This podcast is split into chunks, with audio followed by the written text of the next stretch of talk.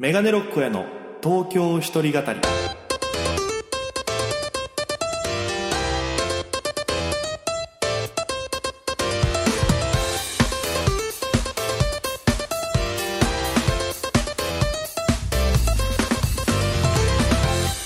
さあ、今週も始まりました。メガネロックへの東京一人語り。パーソナリティは私、県出身で、現在東京でフリーのピン芸人として活動しております、メガネロック大家です。この番組は、大都会東京へ口先一つで乗り込んだ、沖縄芸人の一人語り、コロナ、不況、揺れ動く時代、それがどうした？メガネロック大家が聞かせる本音の東京お笑い物語が始まります。ということで、第45回配信分です。よろしくお願いいたします。いやー、沖縄台風すごいですね。皆さん大丈夫ですか？なんか僕もね、あの、ツイッター見てたらもう物が届かないとか、あと停電とか、断水とか結構なんか思ってる以上にやばい感じだったんで、皆さんがね、今ちゃんと、まあ、この配信されてる頃には、もうだいぶ落ち着いてはないと思うんですけども、もう、えー、台風は過ぎてるのかなと、えー、思ってるんですけど、まあ、すごい、なかなかあんな感じの台風を僕が沖縄にいる頃も経験したことがなかったんで、なんか相当やばいなってて、本土でも結構その沖縄の中継が毎日のように取り上げられてましたから、うん、なんかすごいなと思ったんで、ぜひ皆さんね、あの、これからも、あの、まだ何があるか分かりませんからね。うん、だから気をつけていただきたいなと思います。ということで、すごい心配になったという、えーお話でございます。本日も、えーこのラジオを聞いてね、少しばかりね、あの、楽しんでいただければなと思いますんで、今週もお付き合いよろしくお願いいたします。はい。まあ、えー、私事ですが、いろいろありまして、えー、まずは、えー、有田ジェネレーション、配信、始まりました。いやー、これ、先週がね、あの、その、今、えー、あれどこだ、Unext で配信されてる、有田ジェネレーションっていう、あの、クリームシチューの有田さんと、バイキング小峠さんの、えー番組がありまして、もともと地上波でやってたのが今移行してパラビになって、で、パラビが、えー、Unext と合体して、今 Unext っていうサイトで見れるんですけど、あの、配信で前だったから何を喋ろうかと思って先週はちょっとね、ある程度そんな全体は喋れなかったんですけど、まあ配信されて、まあもうカットされてる部分が結構多くて、裏話的に言うと。結構ね、その、も、盛り上がったというか、ここを使われるかなと思ったところが、あ、カットされるんだ。なるほど、なんか勉強になるなと思って。例えばその、村村田村さんっていうね、フリーのその先輩が、もう、あの、東丸カンパニーってところに所属になったんですけど、こう、いろんなね、こう、田村さんと他4名、3名ぐらい芸人がいて、で、それの各芸人に田村さんが結構入ってって一緒になんかやるっていうのがあったんですよ。で、オンエア上乗ってるのは久保優さんっていうピンのね、王子様キャラの方がネタやってる時に、村村田村さんが入ってって、久保優さんが使ってるね、ちょっとしたなんか白いお馬さんの大きいぬいぐるみがあるんですけど、それと田村さんが抱き合って、おいみたいな。その、口で説明するのめっちゃむずいんですけど、そういうのがあって、僕もあったんですよ。それが、まあ、やりとりしてて、で、田村さんが、もっと行けよ、もっと行けよって言ってくれて、どうしたらいいですかね？って言ったら、なんか、田村さんが、その、サザエさんの歌でね、替え歌みたいなんで、もっこりしようと街まで、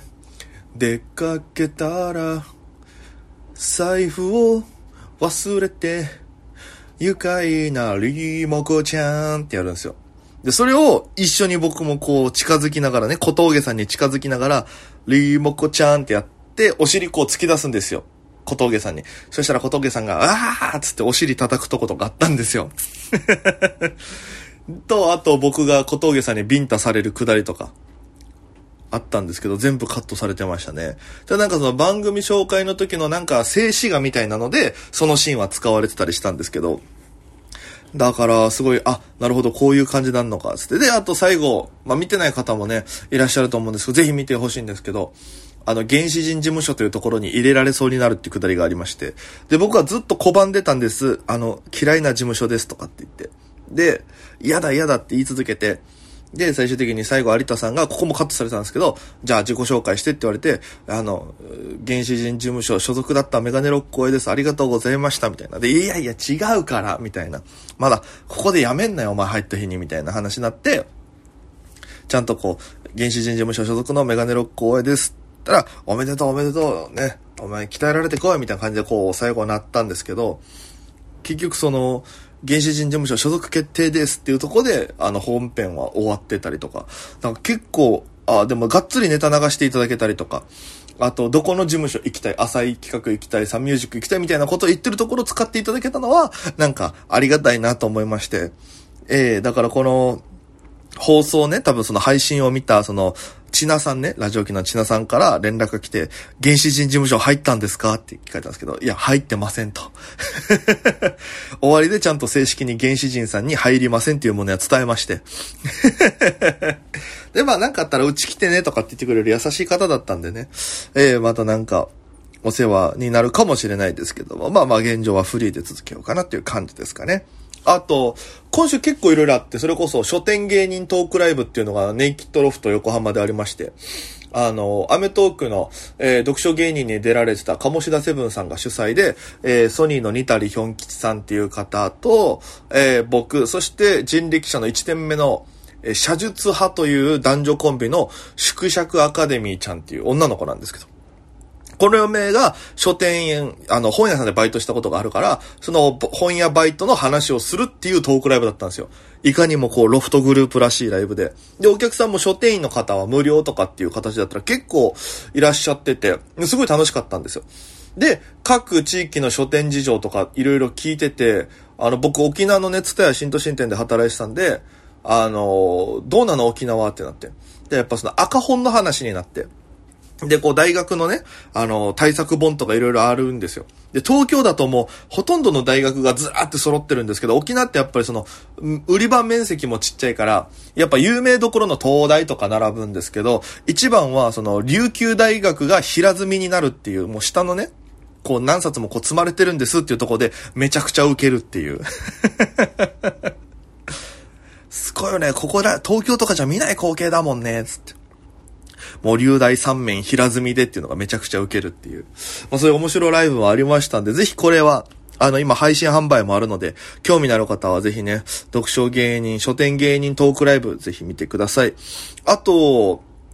あとこも行きましたね。あの、美術館も久しぶりに行きまして、マティス展っていうのがあって、上野の方でやってたんですけど、それが、えっと、まあ、僕の知り合いの方と、えミュージシャンの方と行かせていただいたんですけど、その方がすごい美術館好きで、で、なんか聞いたら、その、マティスさんっていう芸術家さんがいて、その方の美術館がなんか、えっと、あれどこだったかな？フランスかどっかにあるんですって。で、そのフランスのなんか、えー、美術館が工事入るから、なんかその展示ができないっていうので、多分その、日本に、まあ、その、えー、展示物がほぼ全部来てると。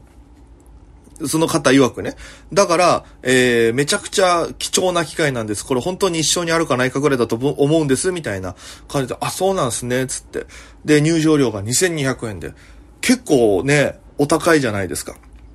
でもその人曰く、いや、その、フランスまであ行って見れるものが2200円で東京で見れるのはめちゃくちゃ得なんですよ、つって。だ、そうなんですね、つって入って見てたんですけど、やっぱ本当にすごかったんですよ。これなんて伝えたらいいかわかんないですけど、やっぱ本物に触れるっていうのは大事だなと思いまして。で、なんかすごい1階から2階、3階まで展示フロアがありまして、で、その、マティスさんの、えー、人生を8章ぐらいに分けて紹介されてるんです。えー、1章は書き始めこんな感じでって、どうこうどうこうなってって、みたいなのがあって、なんかね、すごい集中して見るんですよ。やっぱりその、なんかすごい立体的な作品とか、なんか、あの、いろんな、この時期に関してはこういう技法が多くなっていきましたとかっていう、こう、ブワーって見てて、すっごい集中して見るから、なんか、あっという間に1時間経ってたんですけど、終わった頃にどっと疲れが来るみたいな、あ、すごいなと思って。なんかやっぱりこういうのを、あんまりこうね、自分から見に行く機会ないから、やっぱり人と行くっていうのが大事だなっていうのと、あの、まあ、好きな人に一緒にね、あの、案内してもらうっていうのもそうだし、あとはその、こんだけでかい規模の美術館行く機会がないんで、ね、あの、那覇の美術館とかありますけど、あんな、あれよりも僕なんかがその那覇のね、あの、新都市にある、あの、美術館行ったことあるんですけど、そこの何倍もばっかでかいで何回もあるっていうのは、行ったことがなかったんで、マジですごかったっすね。あぜひなんか皆さんも東京来る機会あれば、一回そういうデカ美術館行くのはちょっとおすすめです。うん、なかなか経験できないことですからね。うん、まあそんな感じで今週は、あいろいろあったよっていうお話でございます。えー、今週もメールテーマ一応設けております。今週のメールテーマこちらです。カレー。カレーでございます。まあ皆さんね、カレー好きな方、おでも結構ね、好きな方が多いのかなと思ってたら嫌いな方もいらっしゃるっていう。あの、僕のね、あの、お世話になって仲良くしてる、それこそキングオブコント準々決勝進出したね、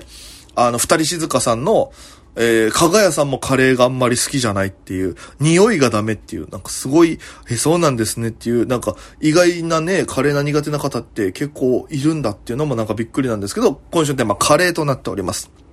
まあ、なぜカレーにしたかというと、今週結構僕カレー食べてて。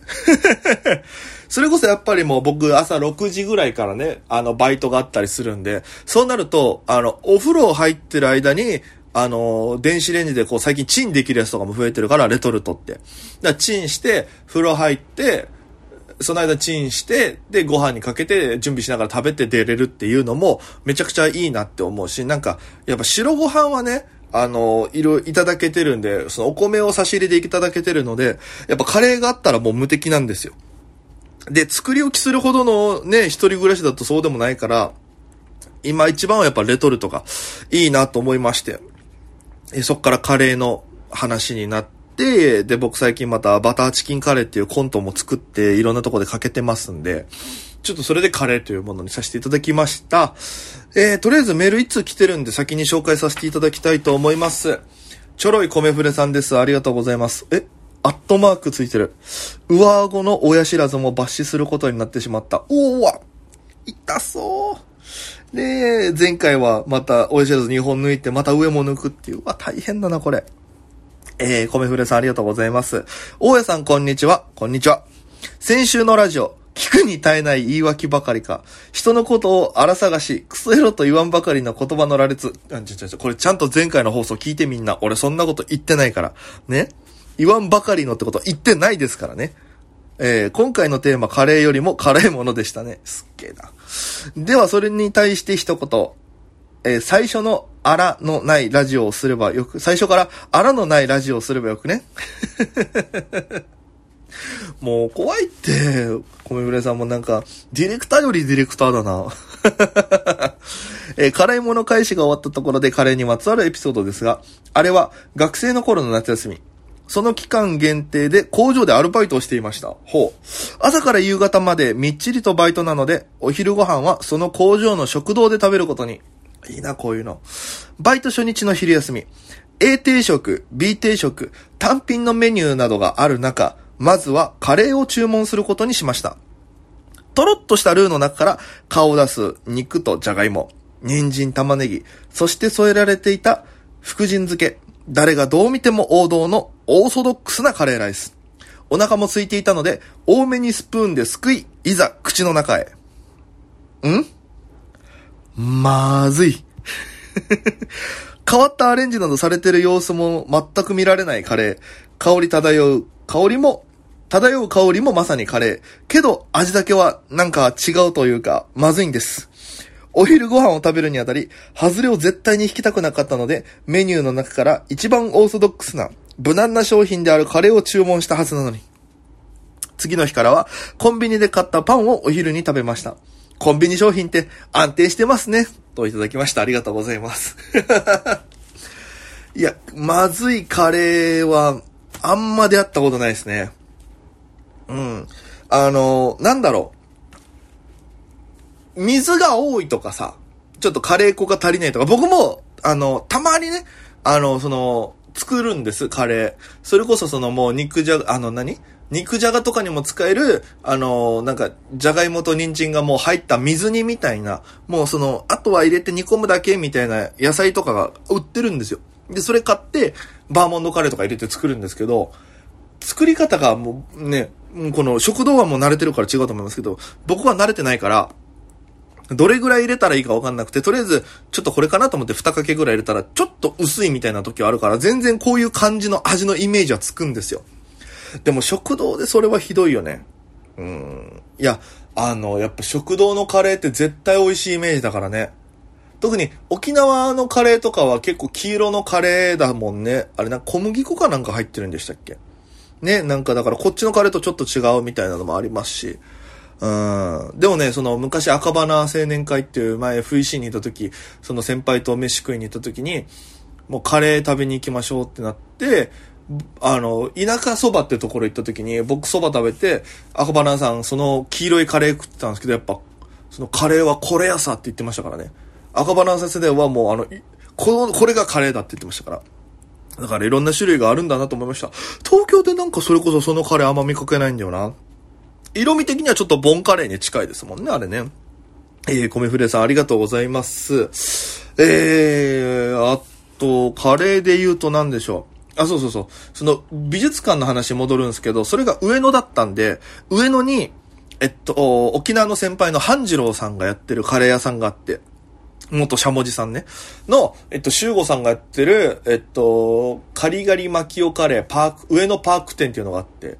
行ってきたんですけど、そこもうまかったっすね。いつも五反田にあるターニーさんのね、あの、お店はちょこちょこ行ってたんですけど、上野の修吾さんのお店行ったんですけど、修吾さんのお店は、結構、あの、沖縄居酒屋さんを間借りしてるんで、結構席も広めでゆったりとしてて、なんかこう落ち着いた、なんか水槽もあるし、結構いい雰囲気でしたね。また五反田とはちょっと違った雰囲気でめちゃくちゃ良かったですね。で、週、ギリギリ、終わるギリギリに行ったからか、修吾さんと結構ネタの話とかそれこそ色々できたんで、なんかすごく楽しかったですね。あと、俺食ったカレーで何が今まで、あ、そう、あの、僕、代々木バーバラさんっていうライブハウスで結構ライブさせてもらってるんですけど、代々木バーバラさんのね、えっと、キーマカレーもめちゃくちゃうまいのよ。なんかライブハウスのカレーってマジでうまくて。で、代々木のバーバラさんもそうだし、ネイキッドロフトさんで食ったカレーもうまかったのよ。うん。カレーがうまいライブハウスでしか俺ライブしてないかもしんない。何その法則みたいになるけどね。あと沖縄だったら、あの、インド食堂、桜坂にあるインド食堂もちょこちょこ行ってたし、あと俺記憶の中で、子供の頃に食って美味しかったカレーが、あの、桜坂の、あの、桜坂劇場、その、一、えーと、平和通りじゃない、市場の方から抜けてきたところの、ちょうどその桜坂に向かう坂があるんですよ。喫茶スワンっていうところの目の前にか、ぐっと坂があるんですけど、それの登り切る直前ぐらいの右手の方にあったね、あの、カレー屋さんがあって、名前がちょっと思い出せないんですけど、そこのなんと、バターチキンカレーがめちゃくちゃうまかったんですよね。僕だからそのちっちゃい頃にお母さんとかと桜坂劇場で映画見るとか、国際通りにお買い物行くってなったら、お昼は必ずそこで食べてたんですよ。そこのカレー屋さんで。で、結構階段も急でね、1階と2階があるんですけど、2階が結構階段がほぼ垂直に続く階段で結構怖かった思い出もあるんですけど、あそこまだあんのかな？ちょっとこれ知ってる人いたら教えてください。あのその、桜坂の、その階段のそばに、あのその桜坂のその坂のそばにあるカレー屋さんまだあるのかな？ちょっと今度沖縄帰った時、あるなら行ってみたいな。あとあの、カレーだと何入れる派っていうにも分かれますよね。ソース派とか。まあ、僕は圧倒的に納豆入れる派なんですけど、納豆入れるとね、めちゃくちゃうまくなるんですよね。いやーなんかいろいろやっぱカレーあるな。うん、カレーパンもね、セブンのカレーパンめちゃくちゃうまいですからね。あとでも、うん、沖縄で食ったカレーでやっぱうまかったなと思ったのは、あの、もともと僕、随賞っていうお肉屋さんでバイトしてたんですけど、焼肉屋さんっていうとこで1年ぐらいバイトしてて、そこのメニューで、石垣牛のカレーかなんかがあったんですよ。本当に石垣牛がゴロって入ってるカレーがあって、それめちゃくちゃうまかったっすね。多分沖縄で食ったカレーの中で、一番うまかったんじゃないかな、あのカレーが。料理長が作ってたんですけど。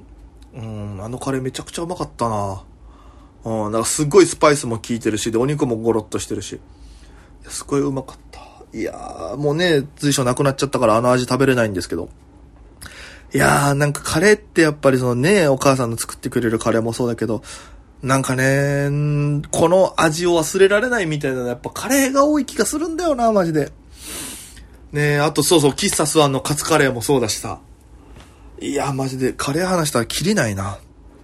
いやー、本当に、ここら辺で、えー、ちょっと締めたいなと思いますけども、そのカレー好きの僕が、えっと、YouTube の一番最新にアップしてるネタが、バターチキンカレーっていうコントなんで、よかったら気になる方、ぜひ見てください。これはもう実話を元にしてますからね。えー、ということで、今週もお付き合いありがとうございました。さあ、ということで、えー、告知なんですけども、えー、9月9日の土曜日に、えー、第3回単独ライブメガネロックオーヤの、えー、見たこともない三原色というのをさせていただきます。18時から高円寺順調にてあります。2000円で、えー、前より販売しております。チケット手売りしております。もう席が20席切りまして、ありがたいことにね、えー、完売間近になってまいりましたんで、ぜひぜひ、皆様ご予定合わせて来ていただければなと。えー、スポンサーであります、スレダーコーヒーさんのコーヒーの物販もありますし、えー、その単独終わった後は、アフタートークライブというのも同じ会場であります。18、20時15分から1時間ぐらいかな。お昼に、えっと、やったバーバラ紀藤ちゃんと、えー、僕、そして MC には四天王というコンビの拓也さんをお呼びして、えー、それぞれ単独の話とかをする裏話、アフタートークやりますんでよかったら見に来てください。そちらは単独どちらか見た方であれば500円で鑑賞できますのでよろしくお願いいたします。えー、あとはぜひこの番組はですね、えー、なんかフォローとか気にかけていただいて、なんかチェック入れていただいて、あとは皆様布教していただければなと思いますんで、ぜひぜひ今後ともよろしくお願いいたします。皆様、台風には、えー、お気をつけくださいということで、今週もお付き合いありがとうございました。それでは皆様、また今夜、バイバイ。